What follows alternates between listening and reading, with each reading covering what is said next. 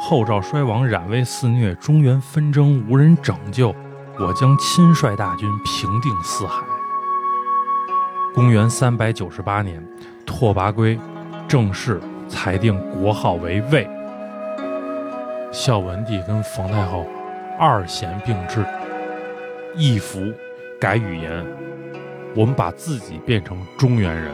我们才能占领中原。作为宦官敢杀皇帝，他杀的可是太武帝。梁开始北伐，一度攻陷了洛阳。北魏真正意义上的掘墓人，弃胡族。天该灭大魏，黄河干了。王孙贵族高官两千余人，被尔朱荣屠杀殆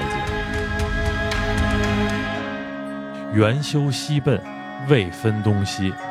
北方再次进入了分裂的局面。 Hello，大家好，我是小伙子，非常欢迎大家来收听这套全新的节目《北魏迷失自我的一瞬间》。那这套节目的主讲人呢，是大家很熟悉的刘介群啊，我们日坛公园非常热门的嘉宾，来自北京市西城区文物保护所的刘所儿。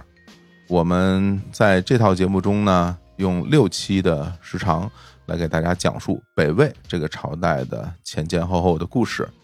那这也是我们讲这些中国的所谓的少数民族政权倒到根儿上的第一个啊。我们从金、辽、西夏啊，包括大理，一直聊到了北魏。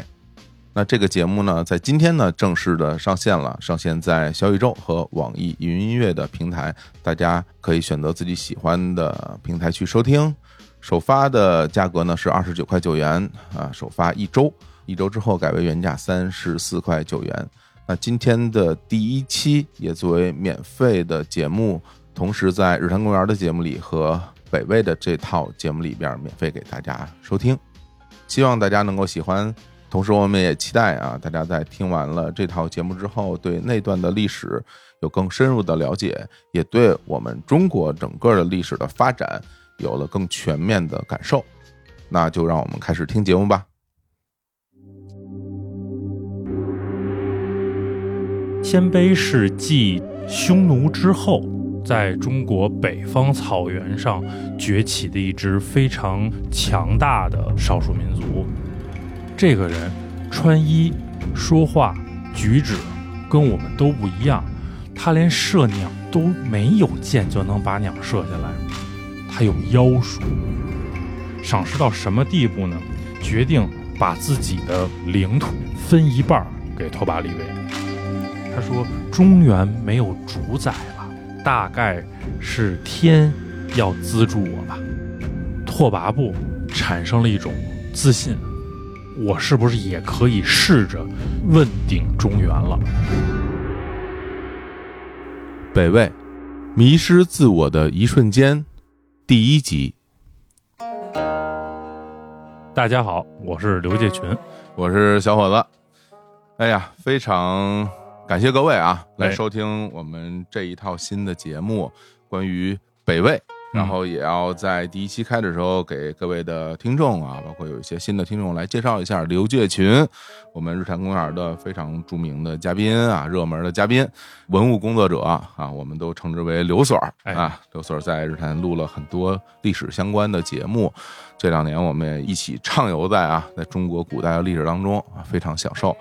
之前呢，像我们聊的这个辽代啊、金代啊，包括西夏，还有大理的这些历史，大家戏称为少数民族政权哎啊。我们可能在这个领域呢，也就继续深耕哎啊。所以这次呢，我们来聊一聊北魏。北魏，我觉得提到北魏啊，大家可能会有一些很具体的概念，不像我们之前，比如我们聊大理，大家可能就是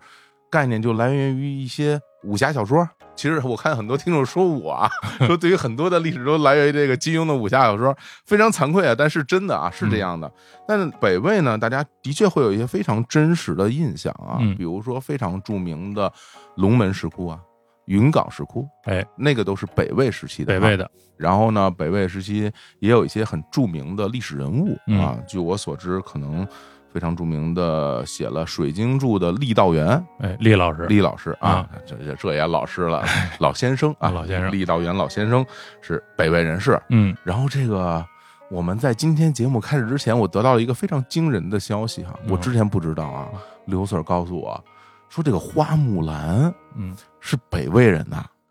准确的是应该说木兰，木兰因为《木兰辞》里头就说的是木兰嘛，嗯阿爷无大儿，木兰无长兄嘛，那、是啊， 《木兰辞嗯》是北魏的，哦，因为我们小的时候学到说是什么南北朝时期的。嗯，这么一首词，看来还不是南朝的，哎，哎，不是南朝四百八十四，是北朝的啊， 哎是北朝人士。对，那这什么可汗大点兵，那说这可汗是就是北魏的皇帝，北魏的皇帝，嗯，哇，这太惊人了！燕山胡骑明啾啾打的就是柔然嘛，哦，我的天哪，这个，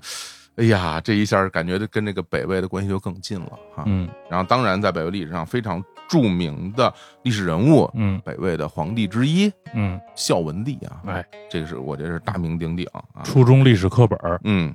大家都学过，嗯，孝文帝改革，然后汉化嘛，嗯，所以呢，我们这套节目呢，争取用六期的节目来把北魏整个的历史跟大家再梳理一遍啊，嗯然后也希望我们大家在听完之后啊，包括其实我们两个在聊完之后，嗯能够对北魏这段历史时期这个朝代有更清晰的一个认识，然后跟他们之间有更深的关联哈。所以在最最开始的时候，我们还是按照老的一个惯例，我们先来讲一讲北魏它。存在于历史当中的这个时间啊，那嗯起始时间大概是什么时候？其实我们现在提到北魏的时候，认为它是中国一个非常混乱的时期，就是南北朝嗯南时北期。朝，嗯那么北方当时最大的疆域的一个政权，嗯，它的存在时间也相对来说，因为有南朝那些哥几个帮衬着嘛，嗯显着它的时间也很长，哦大概一百六十年左右的时间哦的这么一个政权。哦，那么北魏基本上它再往前就是晋，哎晋两晋。两晋，两晋完了就是五胡十六国嘛。哎所谓五胡十六国，对吧嗯？嗯，那么北魏是一个鲜卑族建立起来的政权，嗯它在称为北魏之前有一个称呼叫代国，哦这不知道哎，代数的代哦啊，国，代国啊就是它的始祖建立的时期嘛。嗯所以我们认为那个是它政权的初创阶段，嗯，那个时候就是到在五胡十六国时期。哦那等北魏结束以后，我们节目会聊到它被两家分分成了东魏跟西魏，然后等它再迎来的大一统的时候，就是到隋朝了。哦行，那我觉得那其实我们可以非常粗略的嗯，啊把它理解为就是从晋朝开始，嗯前面继承的是晋，嗯后面是隋，夹在这两个朝代之间的这么一个朝代。 嗯，对，那当然晋呢，那就是三国之后啊，哎这个司马昭之心啊，哎， 对吧？司马家啊的天下，那其实是我们之前聊的所有的这些政权里边最早的一个了。对，就我们现在聊过的来说，是对最早的一个。我们看的是往前倒了哈。对，我们是不断的在倒叙着这个过程嘛。是，然后呢，那他当时这个所处的这个疆域范围大概是什么样的范围？北魏的鼎盛时期，它的疆域呢，东起辽西，西部呢就到了今天的新疆的东部，南方呢到达秦岭、淮南，北方是到蒙古高原。就是在那个时代来说，是一个嗯疆域非常大的一个政权了。还真是，以北方我们现在说的蒙古草原为中心，嗯，然后往南辐射到河北、山西，最后鼎盛时期到了河南。明白。好，那大概大家对于北魏整个这个历史的维度啊，还有这个空间的概念有了一定概念之后，咱们就正式开始。刚刚刘 Sir 在讲嘛，说这北魏是一个鲜卑啊，鲜卑族的一个政权。那不妨我们在这个节目里边上来，咱们先讲讲讲嗯讲这个鲜卑，因为大家老听到这么一个概念啊，说谁谁是鲜卑人，包括我们聊西夏的时候，嗯，他们还说自己跟鲜卑人有关系，啊对对吧？然后但是经过我们这个严谨的考证啊，嗯发现似乎很很很很可疑啊，对，很可疑啊，可可能不是啊，可嗯能不是。所以我们今天就先来讲讲啊，鲜卑人到底是一个什么样的一个概念？其实鲜卑是继匈奴之后，嗯在中国北方草原上崛起的一支非常强大的少数民族。哎，大家对匈奴有概念，一般还是从这个汉朝开始，对，是吧？汉武帝嘛，对，那个因为我们说它从晋开始嘛，那嗯晋就是三国，再往前推就是汉嘛，延续所以过来嘛它是这么一路延续下来的。嗯嗯所以其实它兴起于大兴安岭。嗯，历史上现在比较主流的认为它是东胡的一支，哦，就和我们当时说到辽的时候说辽是东胡的一支，啊还记得吧？对，都这么说啊，其实属于蒙古语系的一部分。嗯，就今天我们去倒推的时候，会认为这是鲜卑的来源。嗯，但是目前呢，对鲜卑的来源其实也有几种不同的说法嗯怎么说呢？啊，比如说主流观点认为它是东胡的一支嘛，刚才嗯我们说过，包括像《后汉书》啊、嗯《三国志》啊、《晋书》啊，都是这样认为，嗯就是鲜卑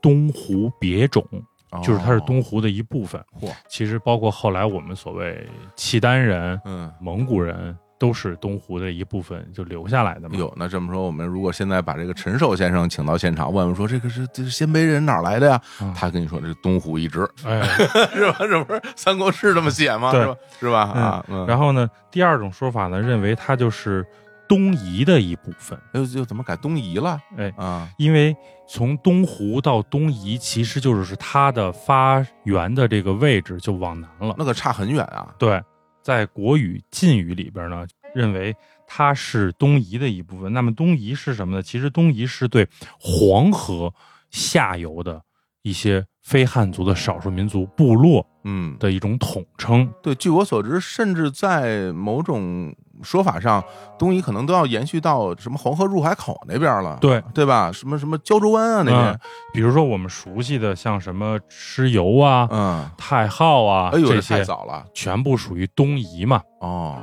也有这个考古证明说，在黄河流域有过相关的文物出土。嗯，可能是鲜卑人早期他们留下的痕迹，哦所以这个东夷说和东胡说是我觉得两种比较可信的说法。这挺有意思的，啊哎，感觉就是说这个人从哪儿来呢？说啊，嗯要么是从啊这个丝绸之路来，要么是从啊这个海上丝绸之路来， 你说的有点夸张啊，对，对，但我觉得我捕捉到了一个很有趣的点哈，说人家蚩尤嗯就是东夷，嗯那真是啊，当年大家在一起，就哪怕是传说，那也是你打我，我打你，最后我赢了，你就成东夷了。对啊，因为是从鲜卑的古代的遗址考古出土了一些陶器，嗯，嗯认为这个陶器跟黄河流域的文明有着非常浓重的关系。哦，这样，所以，那么我们去倒推，认为它可能是从黄河流域迁徙到内蒙地区的。哦啊、所以这是能支持东夷说的一种证据吧。也是从真正的考古发现上来推导的啊。对，嗯，还有的文献就认为他们是山戎的一支，又改山戎了。嗯啊，就是在这个《史记集解》的书中就说山戎北狄，盖今鲜卑也。哦，就当时的人有一部分人观点，嗯，最有意思一种说法呢，就是第四种说法，认为他是流亡的汉人。这是怎么说呢？当时秦始皇派这个大将蒙恬去修筑长城的时候，嗯征的这些民夫，嗯，随着长城的修葺，然后就流亡到了塞外。这些人后来他们的部落，因为他在草原地区生活，嗯，他虽说血统是当时的汉人的血统，但是他的生活习惯就随了少数民族的这个部落的习惯。游牧化了啊。对，嗯那么就说什么叫鲜卑呢？鲜少也，卑陋也，少而低微的这些人，因为是当时修长城的民夫嘛，哦所以叫鲜卑。当然，这只是一个说法而已啊。这听起来也颇有道理。嗯啊，对，因为本身可能还以为这个什么鲜卑是一种自称过来的音译，嗯如果你从字面意义上去解读它的话，就比如说，如果说它最初嗯就是用这个汉字来命的名，它不是一个音译，那这个嗯鲜卑其实就可以这样去解读。啊对，嗯但是呢，我们还是为了整个这个聊起来比较的有一个观点一致嘛，嗯我们还是采取这个主流的说法，认为它是东胡的一支。嗯那么，其实东胡的说法就是，当时他们去攻打匈奴，嗯然后被匈奴打败，这个是在秦汉交界的时候嗯被匈奴打败，然后把他们分成了两个部落，一部呢就分到了乌桓山，就是后来的乌桓部；啊，五环，一部呢就分到了鲜卑山，就是后来产生的鲜卑。嗯，那么其实鲜卑呢，它在历史发展过程中呢，也有一个按区域的划分。嗯，比如说它分成了东鲜卑、北鲜卑和西鲜卑您说说，哎嗯这三个部分的鲜卑，就会提到一些部落，就大家要有一个这个概念，嗯民族是民族。部落是部落，嗯在后来的故事中，他们都是以他的部落形式出现，但他们统一都是鲜卑这个民族。嗯那么东鲜卑首先最有名的，火总特别喜欢的哦，慕容部，哎呦，您说这慕容部真的是慕容复他们对，啊后来就建立燕的慕容部，哇，这个大家想想啊，如果你如果您看过啊，嗯， 就是我就我只看过啊， 我的所有的历史知识这白学了，跟刘总啊，《天龙八部》是吧？里面著名的这个慕容复啊，他们每天这心心念念啊，要恢复大燕。嗯对所谓的恢复大燕是哪一个大燕？因为燕国非常多啊。对他说那个大燕嗯就是刚刚刘所所说的这个啊，这个燕。啊对，就是在五胡十六国时期，这个哎，那燕以各种形式出现，对，吧？然后他为什么要恢复呢？是被人灭了。他被谁灭了呢？哎，就是被北魏给灭了。对，哎，嗯要没有北魏，慕容复也不用想着这个恢复大燕哈，这都连上了。嗯呃，再比如说段部鲜卑，嗯再比如说在另外一个小说里头非常有名的一个部落嗯，宇文部哦，宇文部啊，哦大家看过《隋唐》是吧？是啊，宇文化及是宇文成都，嗯鲜卑、宇文部，这是所谓的东鲜卑。嗯，那么北鲜卑就是我们这个故事的主角哦拓跋部。哦，拓跋，嗯，为什么叫北鲜卑呢？它在阴山南北草原，哦就是我们现在的所谓的蒙古高原，哦还有西鲜卑，比如说著名的吐谷浑 部。啊，哎呀，好这改了是吧？啊， 对哎这个呃，嗯上次西夏的这个恶趣味啊，啊口音没改过来， 是，你说什么什么如火如茶，让大家啊给挑毛病了对对啊对是吧？嗯啊，哎行，看来我这个造纸不高。 还对，还得解释一下啊，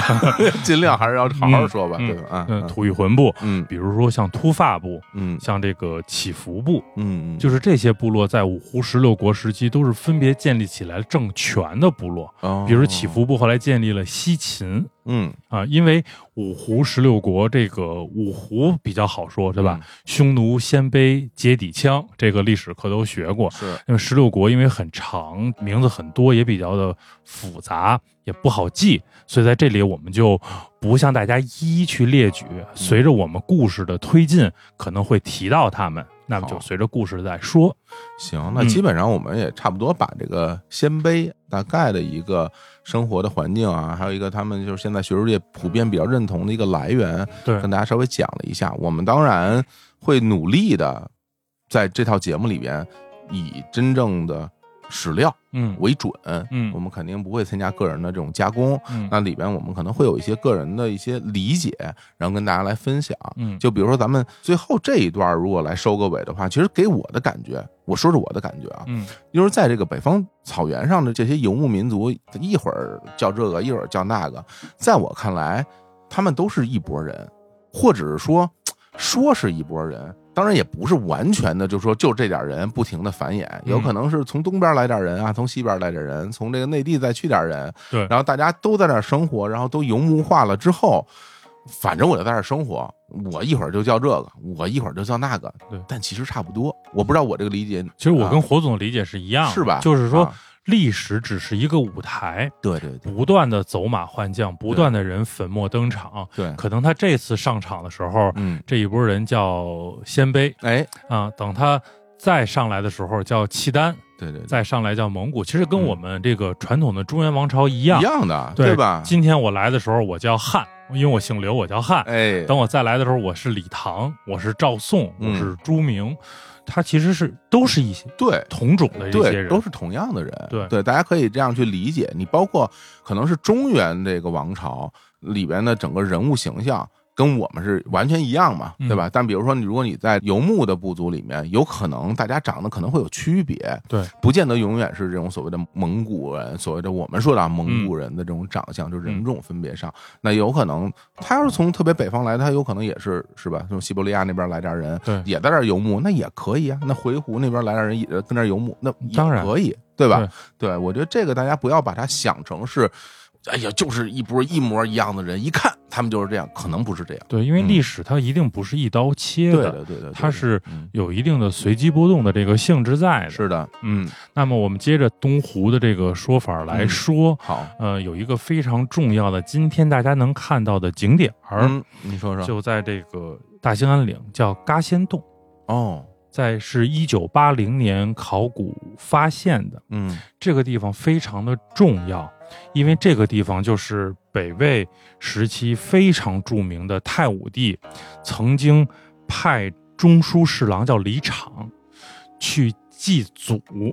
那他要找到他祖先生活的痕迹，哦，祖先生活过的地方，就来到了当时大兴安岭的这个嘎仙洞，现在具体在什么位置啊？在现在的鄂伦春自治旗的阿里河镇，真在森林里了，真的的在森林里边、哦，一个山洞。他们认为这个是他们发源之地，是吧？，对，但是是这样，这个是已经是北魏太武帝时期去追溯历史的时候，嗯，认为这个地方是他祖先发迹的地方。嗯，因为为其实鲜卑的发迹是从蒙古草原和大兴安岭森林交界处嗯发展起来的，然后不断的向草原迁徙，嗯它这么一个过程。嗯，那么他派这个李昶去，相当于去祭祖，就留下了摩崖碑刻，就刻在这个岩洞上。嗯考古发现就发现了这个石刻，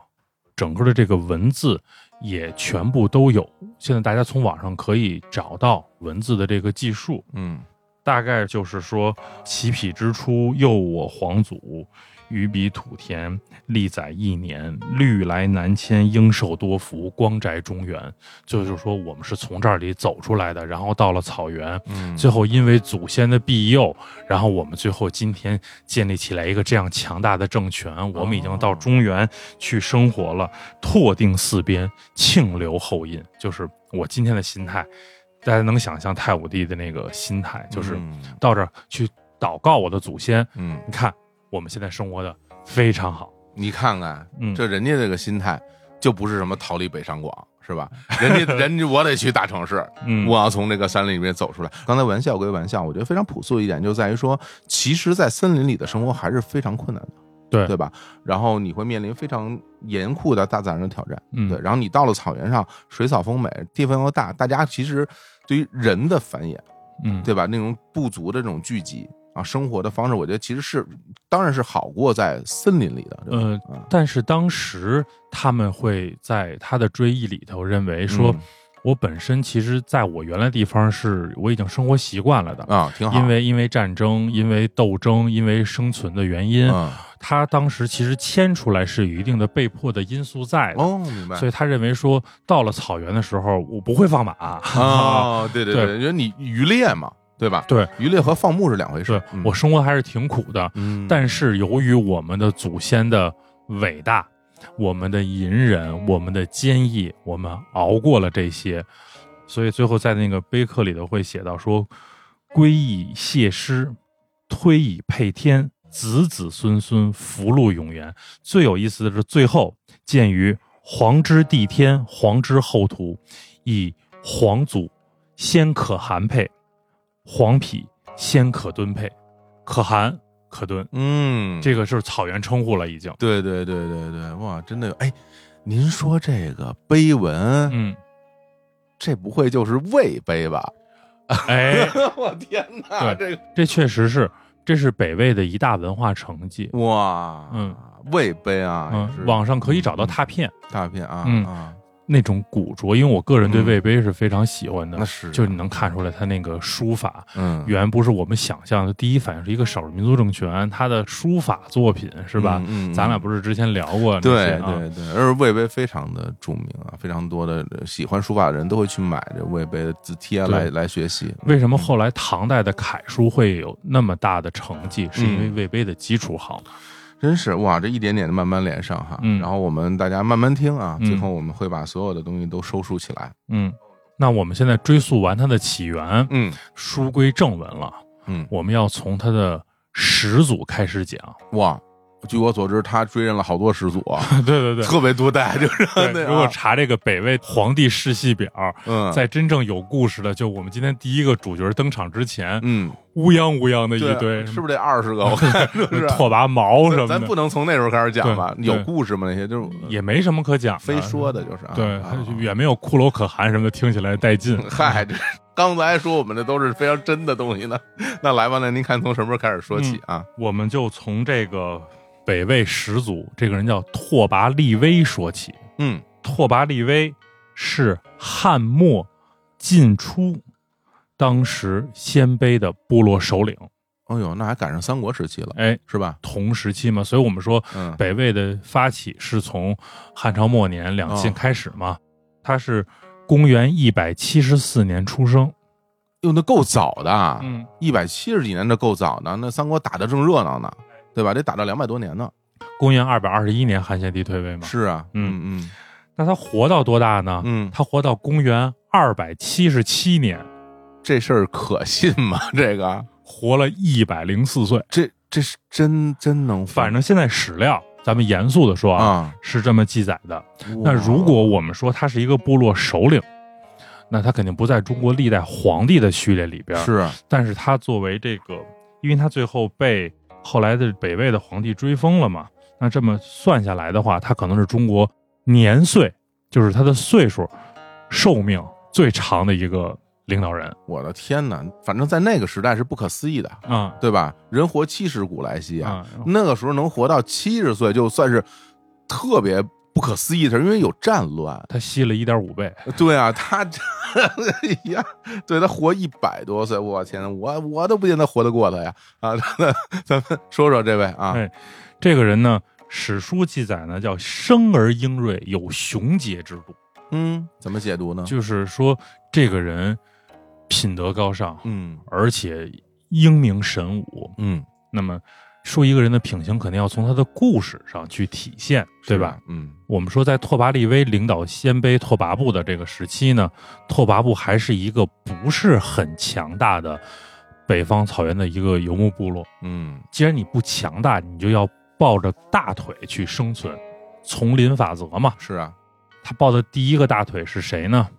叫做梅鹿回部。这时候是谁呀？嗯，写起来呢是这个没有的没，嗯，苍狼白鹿的鹿，哦回头的回哦，那这个会不会是什么末路也有可能啊？啊，末路回、啊是吧？啊，但是我觉着呢，呃，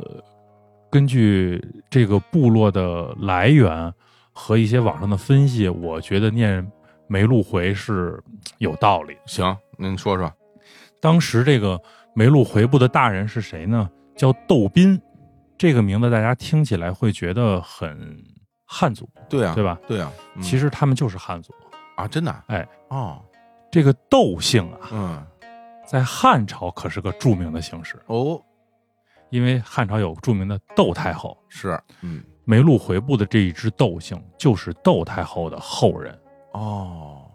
因避战乱跑到了北方草原，所以呢，这个部落的梅鹿回是没有回家的路。哎呦，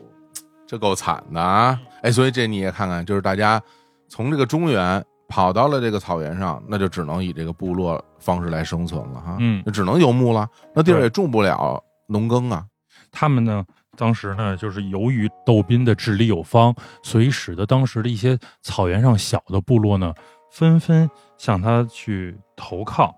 那么到了这个建安二十五年，也就是公元二百二十年的时候，我这还汉朝几年呢啊啊啊，人家拓跋力微活的年头长嘛，我是 啊这 跨了好多代。汉献帝还在 呢是吧？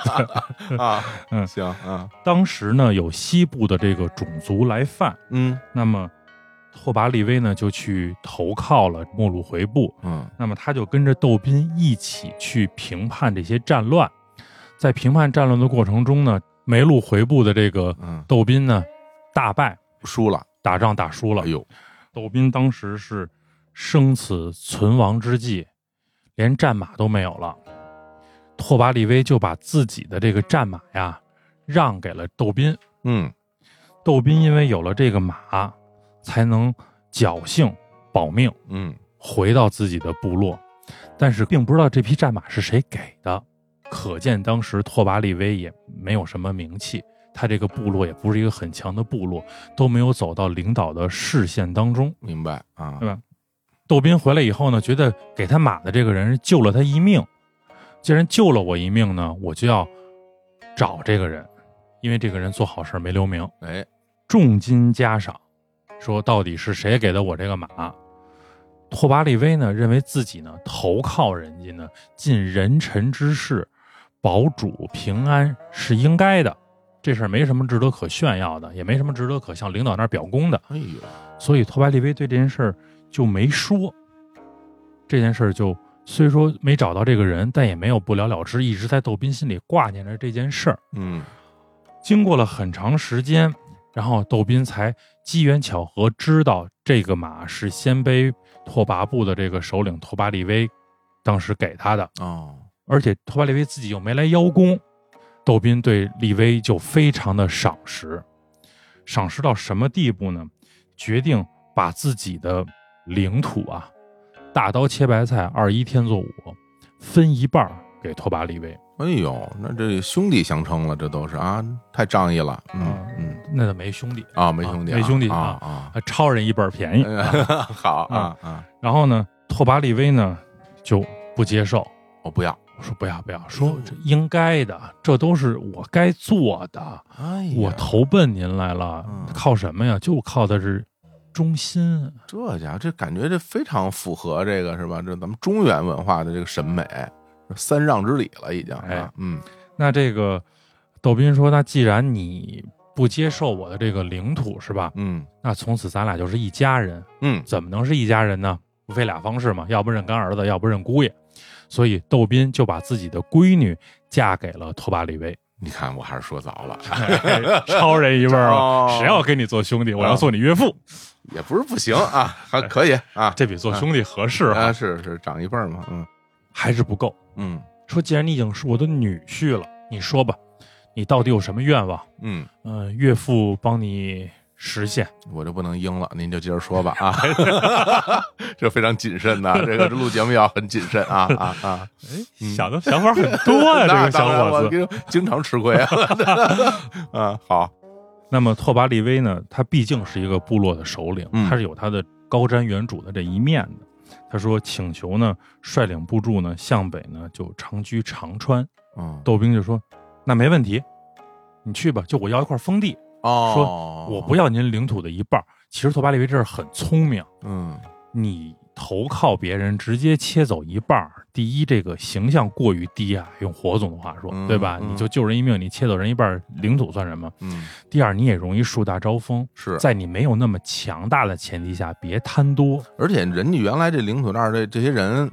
不见得服你啊，哎因为你是这个女婿，啊，我就服你，凭什么呀？是吧？我们草原上咱不是这么吝的啊嗯，你得自己打下来啊。那么窦兵当然是同意了，嗯说你要一块地自己去生活，对于这个草原部落来说是很正常的嘛。是，给了他这一块地，那么立威就在这里经营了十多年。嗯这个十多年的时候，他的励精图治吧，也是吸收了一些旧的部落，这些周围的小部落，他也不断的发展自己的势力嘛。到了公元二百四十八年的时候，嗯窦斌就病危了。病危以后呢，窦斌有两个儿子，一个叫窦肃侯，一个叫窦回提。他就跟这两个儿子说：“你们要好好的善待，甚至说拥戴拓跋力微，嗯因为这个人心存大志，而且这个人的能力远在尔等之上。窦斌这个人其实看得很远，觉得自己这两个儿子比自己的这个女婿拓跋力微差远了。那你们要善待他，一方面他不打你们，另一方面他发展壮大了以后，对你兄弟二人是个帮手。毕竟你们是大舅子跟这个姑爷的关系，是对吧？哥俩没听，哥俩觉得说，拓跋力微在草原上这个威信逐渐起来了，早晚是我兄弟二人的一个隐患，哎呦，就不如把他扼杀在摇篮里。于是就计划在窦斌的葬礼上除掉拓跋力微。没有不透风的墙，拓跋力微知道这件事儿以后，那肯定就不会去，那不就成傻子了吗？对哦，他就没去。他决定怎么办呢？说，既然你们这么对我，我对你们家所有的好是因为窦斌在，他当年接纳了我，他给了我这块地，让我发展起来，嗯我对他是有感情的，我对你们可没感情。我不弄你，你还想先弄我，那就比比谁手黑了。哟，这个成大事儿的人，他再仁义，他一定有他自己杀伐决断的一面。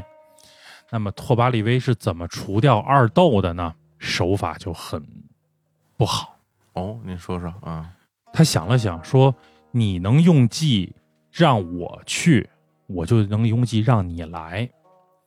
你爹死了，我去吊唁去，对吧？那你姐姐妹妹死了，你们是不是也得来吊唁呀？啊， 这有点狠啊，这个啊，早上起来，啊，自己拿刀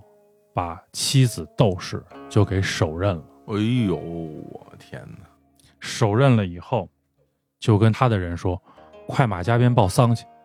让他哥哥弟弟来奔丧。嗯”听说自己的这个姐妹啊，突然之间去世，二斗就赶紧来扶丧了，嗯，因为他们还有这个传统的观念，而且他也没想到拓跋力微会下这么狠的手，对对对对对，对吧？嗯，奔丧的过程中，众伏兵二斗就被拓跋力微给灭掉了。拓跋力微吞并了梅鹿回部。这个时候，由于他吞并了梅鹿回，所以使得所有归附于梅鹿回部的人全部归顺了拓跋力微。这是鲜卑历史上，拓跋鲜卑历史上他第一次的发展壮大。嗯那么这个时候，根据历史记载，认为说能拉弓骑马的军士大概有二十万人了，这么多人啊，会有夸张的成分在，我觉得是啊，但是能充分证明它已经是草原上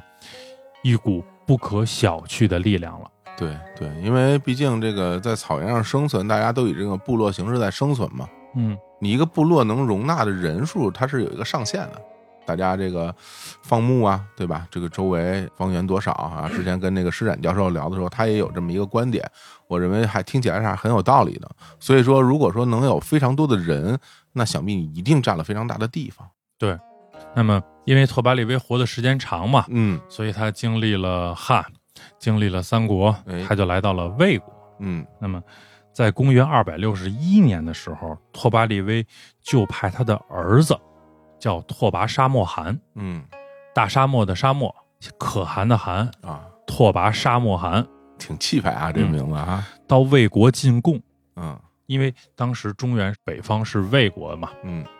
沙漠汗这个人，从他后来的故事，包括历史书的记载上来看，是一个非常有人格魅力的一个人。哦，所有的皇帝都很喜欢他。那魏国呢，就把沙漠汗留下了，说你不是来进贡，然后来这个看看风土人情，嗯看看我们这个先进的文明嘛，那你就留下在这儿生活吧。其实就是当人质给扣下了。哎，那那个时候这个魏国应该是哪位皇帝这个在位啊？那二百六十一年，按时间来推算的话，嗯应该就是曹魏的最后一个皇帝曹奂了。哎呦，哇，那这已经是就不太行了，那时候啊啊，那么沙漠汗是以一国太子的身份留在了魏国的都城洛阳。嗯由于他个人非常有魅力嘛，他就得到了整个魏国上下的喜爱，嗯根据历史记载呢，就是大家送给了他很多的礼物，比如说黄金呀，比如说布帛呀等等。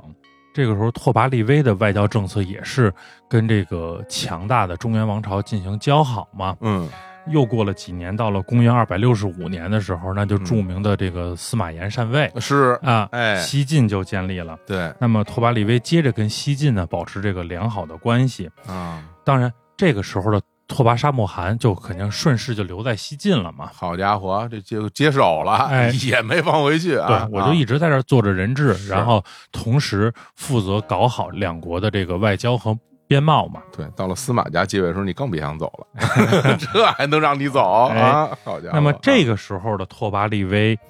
年事已经很高了，哎，这是啊对吧？他已经是九十上下的耄耋老人了。对对对对对啊，拓跋沙漠汗就提出来说，因为父亲年老，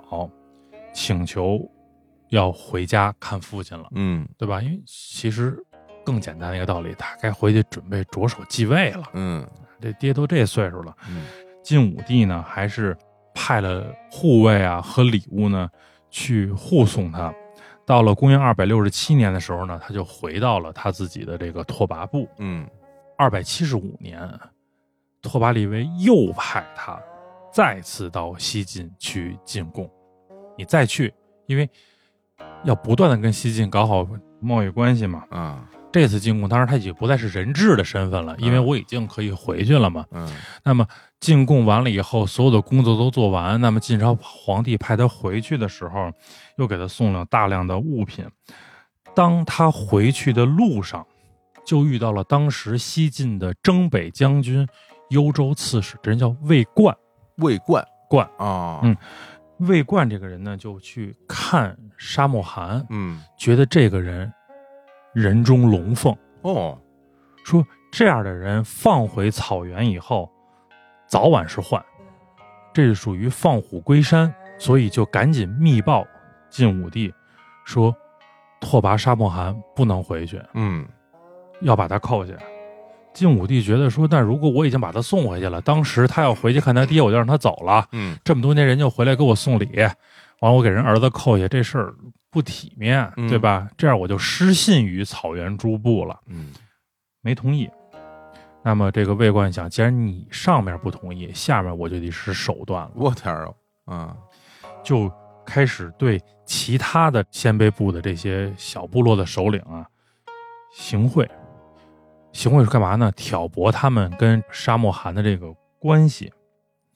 这些人在向晋武帝打报告，嗯，说这个沙漠汗这个人呀、这个人心叵测，要反，要反，啊哦说您把他放回去呢不好办。嗯那么这时候晋武帝说：“那把他扣下吧。”就把沙漠汗留下了。当时几乎所有的，除了拓跋力微以外，拓跋部的这些人，嗯，这些有话语权的人，都被魏官行贿到了。嚯，到了公元二百七十七年的时候，这个沙漠汗啊，不断的在跟皇帝表忠心。嗯那么最后皇帝说：“算你回去吧，说这个我也看明白了，我对你还是放心的。”魏冠亲自送沙漠汗回自己的部落。嗯拓跋力微听说这儿子回来了，你想，二百七十七年那已经是拓跋力微人生的最后一年了，他已经是一个百岁高龄的老人了。嗯听见他儿子回来以后，就非常的高兴，说这个自觉大限已到啊，我儿子回来终于能继承部落首领的这个位置，把我这个部落继续发扬光大下去了。而且他有丰富的外交经验，他知道怎么跟这些强国打好关系，他又有他自己的这个人脉，于是就派各部大人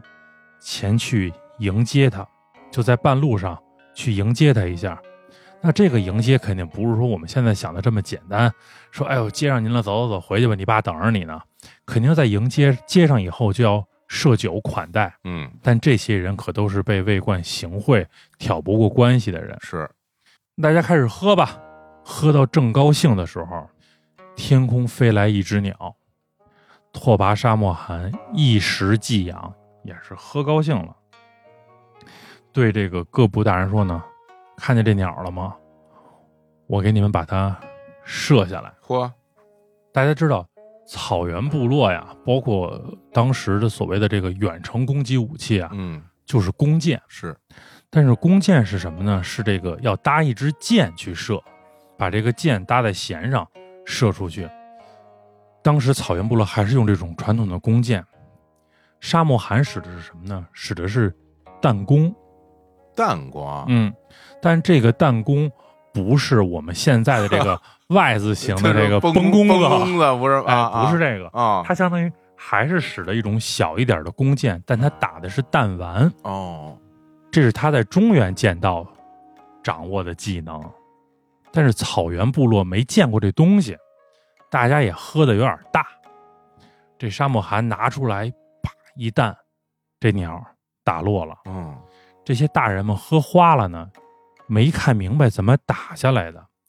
只看见沙漠寒掏弓，没看沙漠寒拿剑，所以大家就非常的吃惊，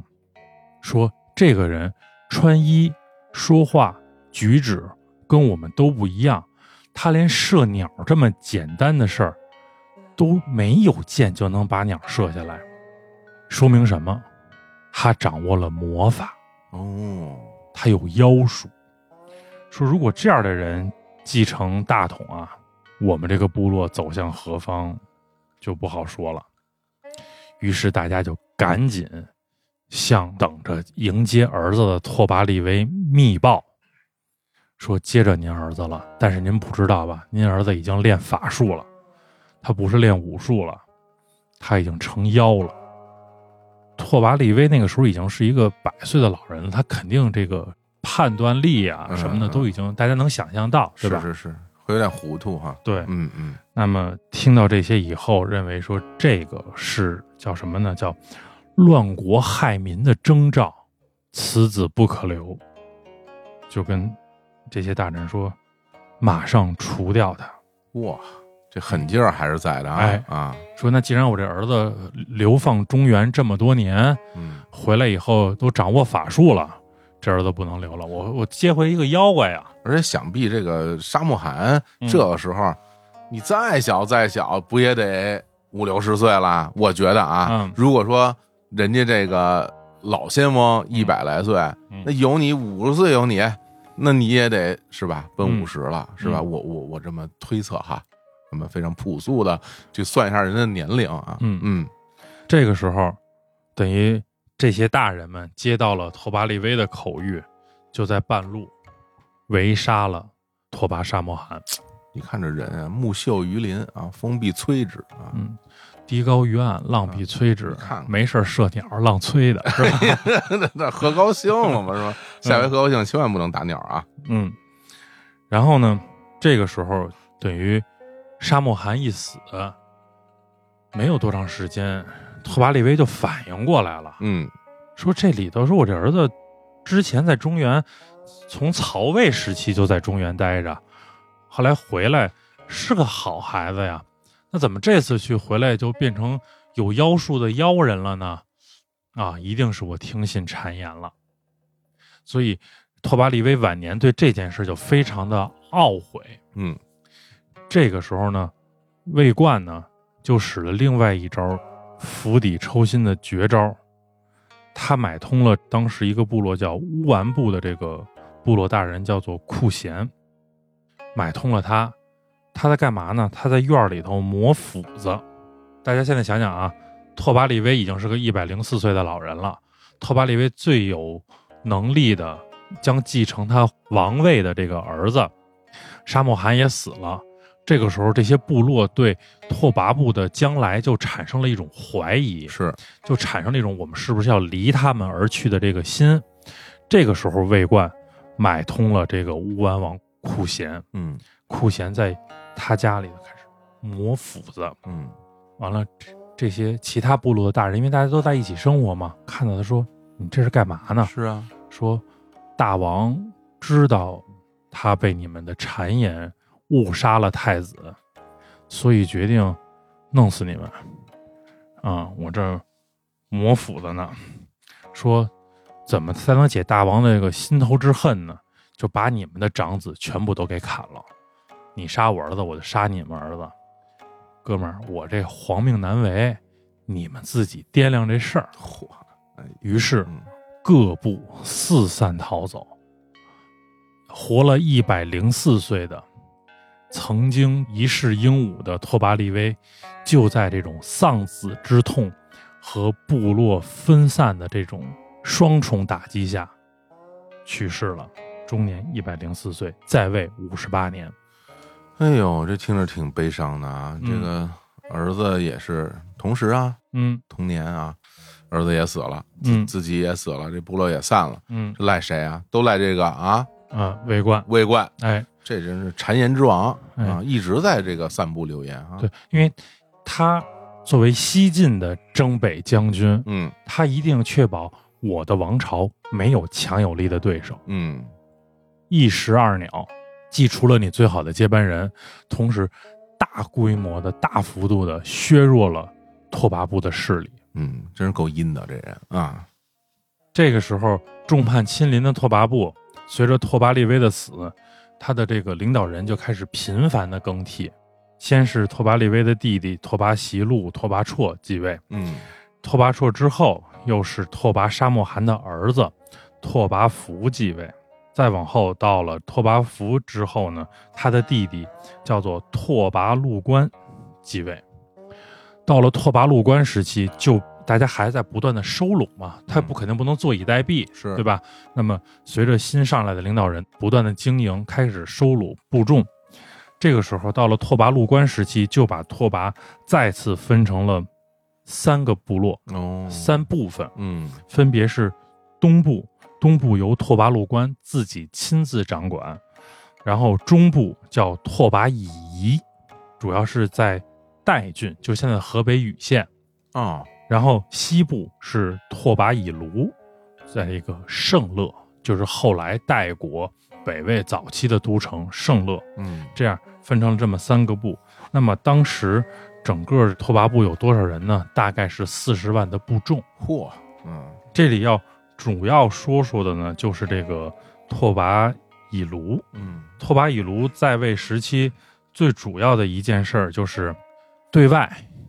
击败了匈奴和乌桓，嗯对内呢他就修建了这个圣乐。就是后来北魏早期的都城圣乐，在今天的内蒙古，嗯，修建了圣乐，修建了平城，是北魏时期重要的国都平城。在孝文帝迁都以前，嗯平城一直是北魏的国都。哦，就是这时候建的，对啊，那么当时就是圣乐为北都，平城为南都，同时在平城的向南一百里修了另外一个小的城市，叫小平城。嗯由他的儿子叫做拓跋六修镇守，就相当于给我的这个国都边上再修一个卫星城。嗯，这个卫星城主要是用来屯兵，来进行这个首都的防御。公元三百一十四年的时候呢，配合西晋攻打汉赵。我们说汉赵是一个当时由匈奴建立起来的政权，哦，因为攻打这个汉赵有功，被封为代王，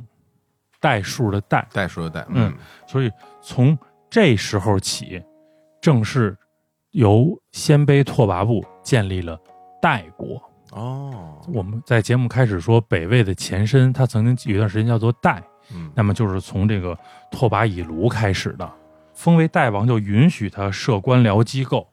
这个时候你就不再是一个部落，而是一国之主了。其实从这儿我们也能听出一个比较有趣的点啊，嗯就在于说，你看他当时还是这种部落联盟的形式的时候，他就已经建都城了。嗯，那建城其实就代表着它不是一个完全的游牧形式的生活的方式，对，啊因为这已经是一个定居的方式了。对，我们之前听很多历史的时候也会发现，其实从白山黑水之间啊，或者说咱们女真人啊，嗯他们其实也是会有这种建成的这种习惯的，他们并不是完全的游牧的习惯啊。嗯所以说他们去什么追溯自己的这个先辈啊，鲜卑人追溯自己的先 辈，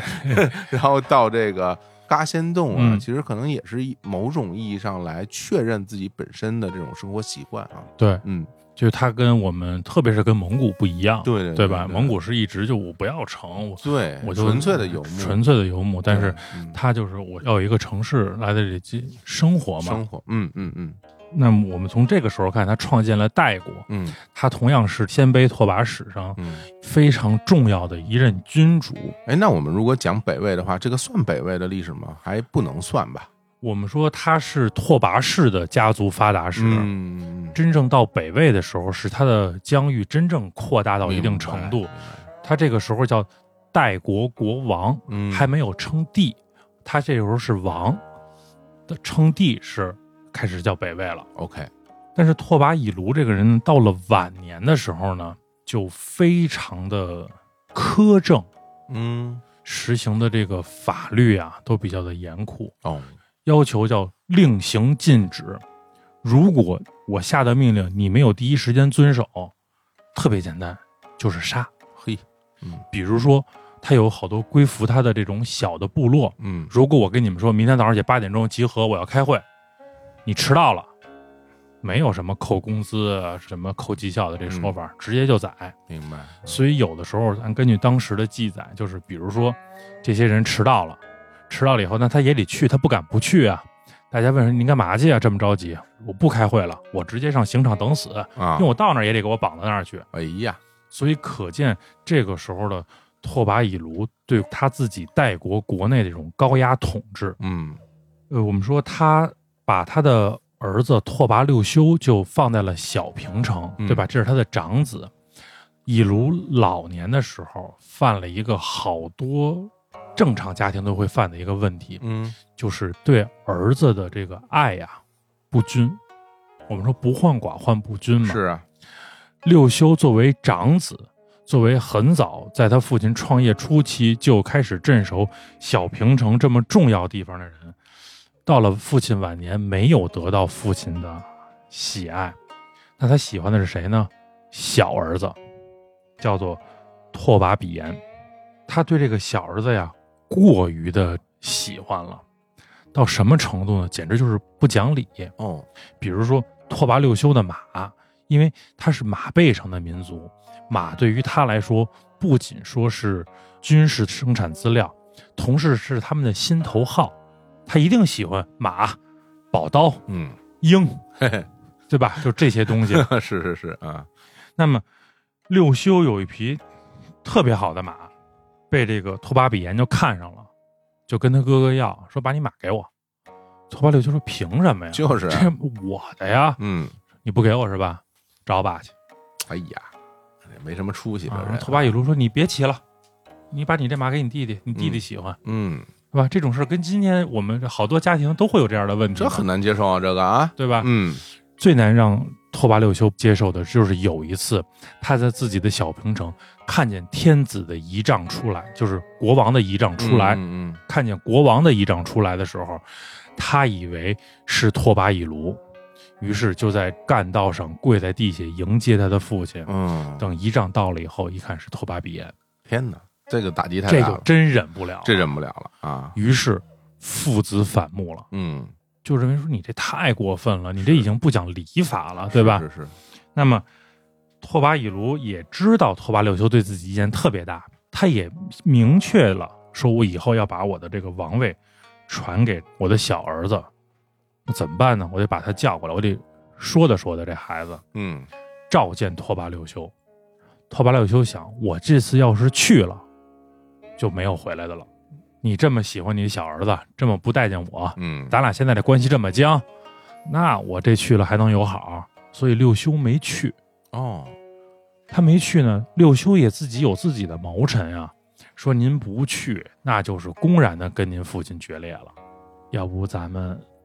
干吧，哎啊，那弄吧，反正对吧？我不能像那些大臣似的，一路小板过去等着你砍死我呀，对吧？对啊啊，那拓跋六修于是起兵造反，嗯，好，嗯，六修杀父，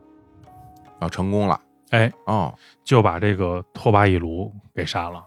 包括拓跋比颜。嗯，那想必，嗯，对吧对吧？你还让我给你跪是吧？嗯嗯他杀了他自己的父亲以后，那按理说他应该继代国国王位了。嗯这时候我们刚才说，在拓跋陆关时期是分了东、中、西三部，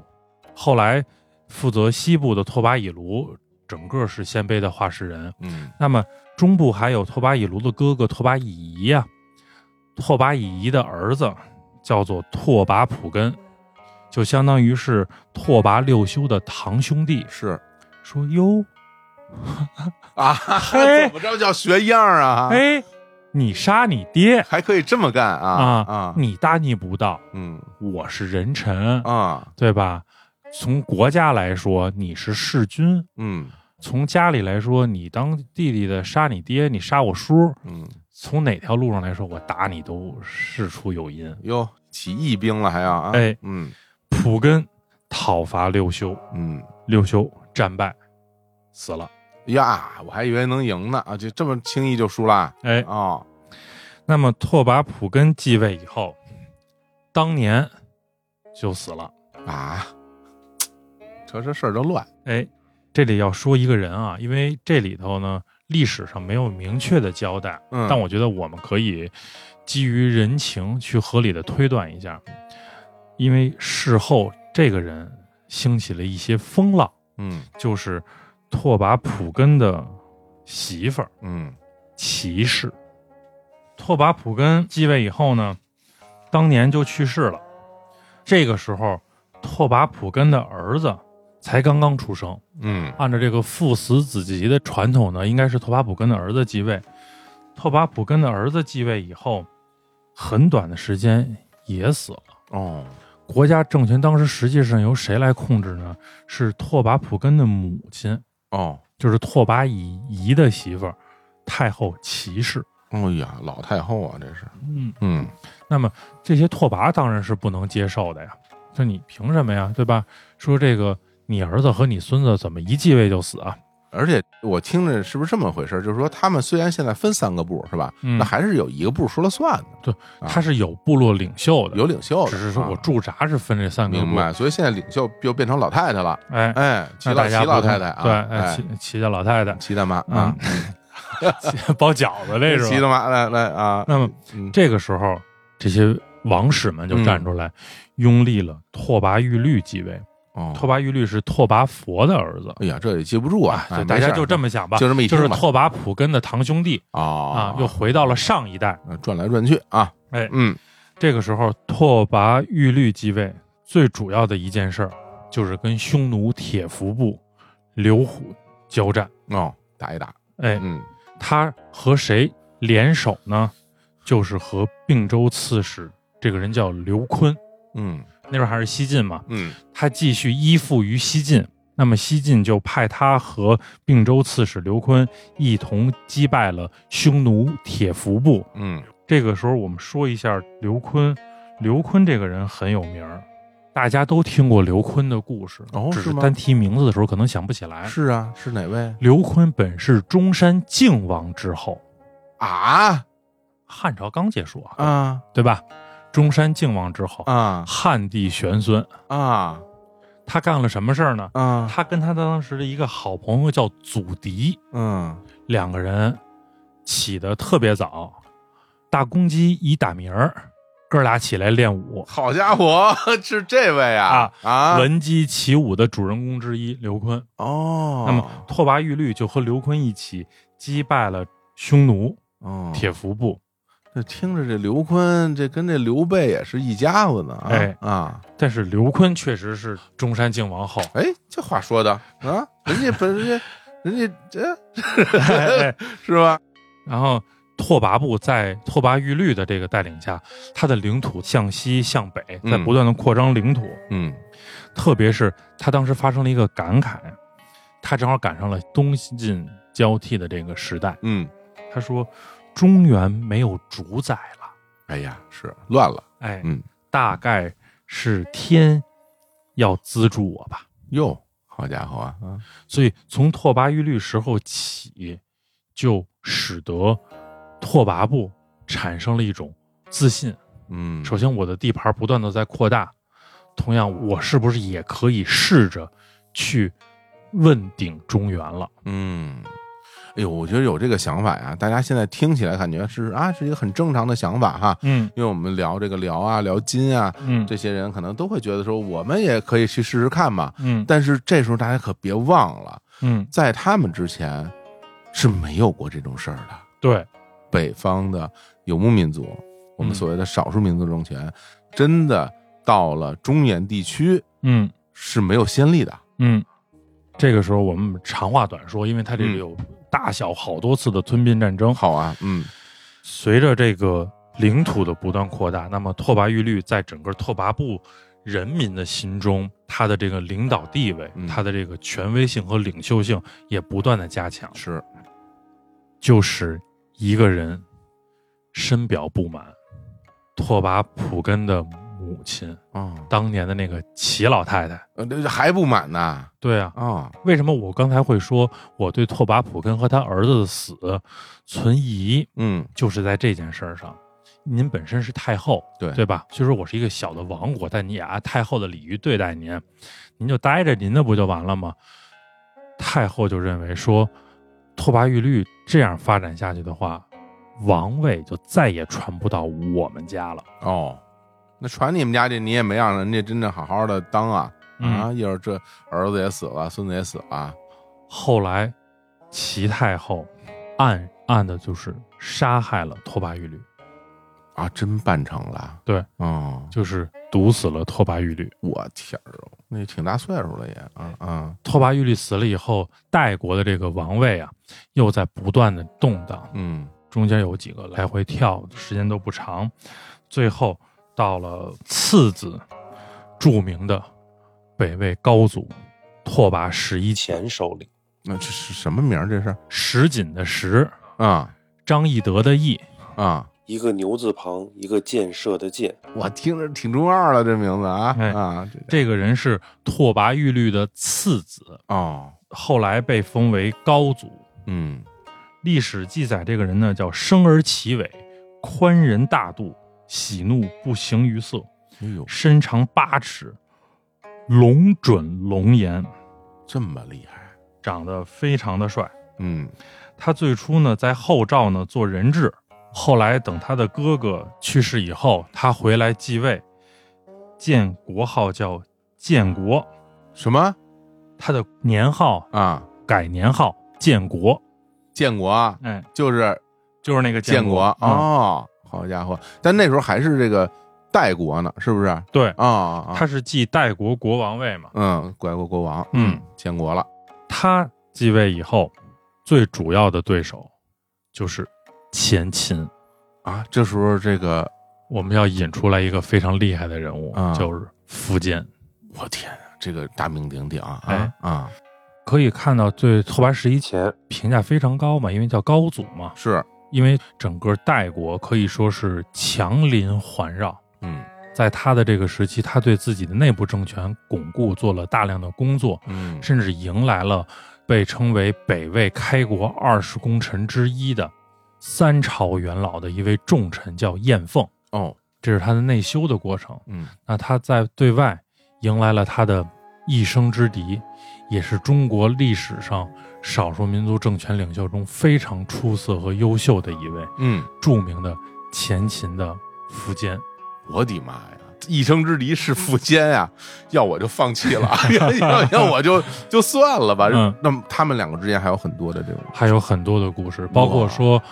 后来能有整个北魏嗯，一百多年的国运，跟苻坚和晏凤这两个人有着非常密切的关系。哎呀，真是太期待了，嗯好吧？那他们两个之间的这些非常精彩的故事，我们就下期再给大家讲，好，好吧？那这期节目就跟各位聊到这儿，好，也我们下期再见，